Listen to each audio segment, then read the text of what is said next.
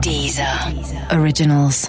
Écoutez les meilleurs podcasts sur Deezer et découvrez nos créations originales comme Speakeasy de Mehdi Maizi, Sérieusement avec Pablo Mira ou encore 100 VDB par minute, le nouveau podcast de Thomas VDB. Hit Story, la presque vraie histoire des tubes avec Eric et Quentin. Presque, mais vrai, hein Ah dis donc que j'adore, professeur, vous scratchez tellement bien Eh oui, c'est moi qui ai appris à mixer à David Guetta. Bref, salut les lapinous Aujourd'hui, nous allons prendre la route du rock'n'roll C'est après le péage de Bourg-en-Bresse la route du rock'n'roll Et donc, Corinne, enfin, c'est une métaphore pour dire que nous allons parler de rock et vous raconter l'histoire d'I Can Get No des Rolling Stones. I can get no satisfaction. I can get no. Nous sommes en 1965. Cette année-là... Le rock'n'roll venait d'ouvrir ses ailes. Oui, oui, merci Claude. Donc cette année-là est l'une des plus prolifiques pour le rock'n'roll, avec des tubes comme Yesterday des Beatles ou encore Lick euh, Rolling Stones de Bob Dylan. This is Wall Street English. Please repeat after me. Yesterday. Yesterday, Good. The Beatles. The Beatles. Good. Like a Oh, rock. est-ce que je peux continuer mon histoire sur Eken Gatno Nous sommes donc en 1965. Keith Richards, le guitariste des Rolling Stones, est alors dans sa chambre d'hôtel. Waouh, je kiffe les draps en satin et le matelas est vraiment top. Toute la journée, Keith cherche à composer une chanson.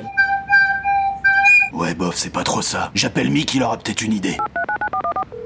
Coucou mon kiss Alors ça bosse Justement, j'aurais besoin que tu m'aides. Attends, je regarde sur mon agenda. Aujourd'hui je suis full, je couche avec 16 meufs et 9 mecs donc euh, bah tant pis, on voit ça plus tard. Kiss, euh, Richard. C'est drôle. Après cette blague vaseuse de Mick Jagger, Keith Richards se retrouve livré à lui-même, seul, dans sa chambre d'hôtel, avec sa guitare comme seul compagnon, plus de room service, la nuit tombe peu à peu, l'obscurité envahit le ciel, mais aussi la tête de Keith. Bon ben excusez-moi, professeur, mais pourquoi vous imitez Pierre Belmar Corinne, j'ai encore le droit de faire des hommages. Reprenons. Keith, pris de panique, finit par s'endormir.